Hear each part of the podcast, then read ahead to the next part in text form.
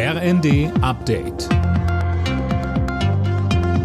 Stündlich neu. Auf den Punkt informiert. Ich bin Nanju Kuhlmann. Guten Tag.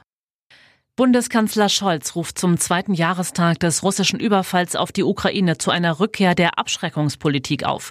Zusammen mit unseren Verbündeten müssen wir so stark sein, dass es niemand wagt, uns anzugreifen, sagte er in einer Videobotschaft. Colin Mock mit den Einzelheiten. Deutschland und Europa müssen noch mehr tun, damit wir uns wirksam verteidigen können, betont Scholz. Und er sagt, die beste Garantie für Sicherheit bleibt die NATO auf beiden Seiten des Atlantiks. Der Kanzler räumt ein, dass die Bundeswehr über viele Jahre vernachlässigt wurde. Damit sei jetzt aber Schluss. In seiner Videobotschaft sichert Scholz der Ukraine außerdem weitere Unterstützung zu, und zwar so lange wie nötig. Auch für dieses Wochenende sind erneut zahlreiche Demonstrationen in deutschen Städten gegen Rechtsextremismus und die AfD angekündigt. Größere Kundgebungen werden in Hamburg, Potsdam und Stuttgart erwartet. Auch in Berlin sind erneut Proteste angekündigt. Die Diskussionen über das Cannabis-Gesetz gehen weiter. Einer der Kritiker ist Ärztepräsident Reinhardt. Er sagte dem Redaktionsnetzwerk Deutschland, die Länder sollten die Legalisierung im Bundesrat stoppen. Daniel Bornberg.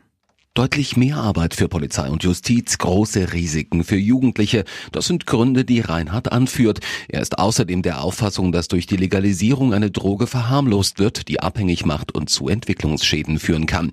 Nachdem der Bundestag grünes Licht gegeben hat, können die Länder die Legalisierung allerdings nicht verhindern, sondern nur verzögern.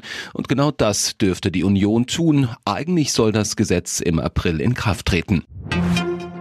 Weil Essen gehen immer teurer wird, geht mehr als die Hälfte der Deutschen seltener ins Restaurant. Das zeigt eine Umfrage der Gesellschaft für Konsumforschung. Die Entwicklung hat sich demnach nach der Wiederanhebung der Mehrwertsteuer im Gastgewerbe noch verstärkt. Alle Nachrichten auf rnd.de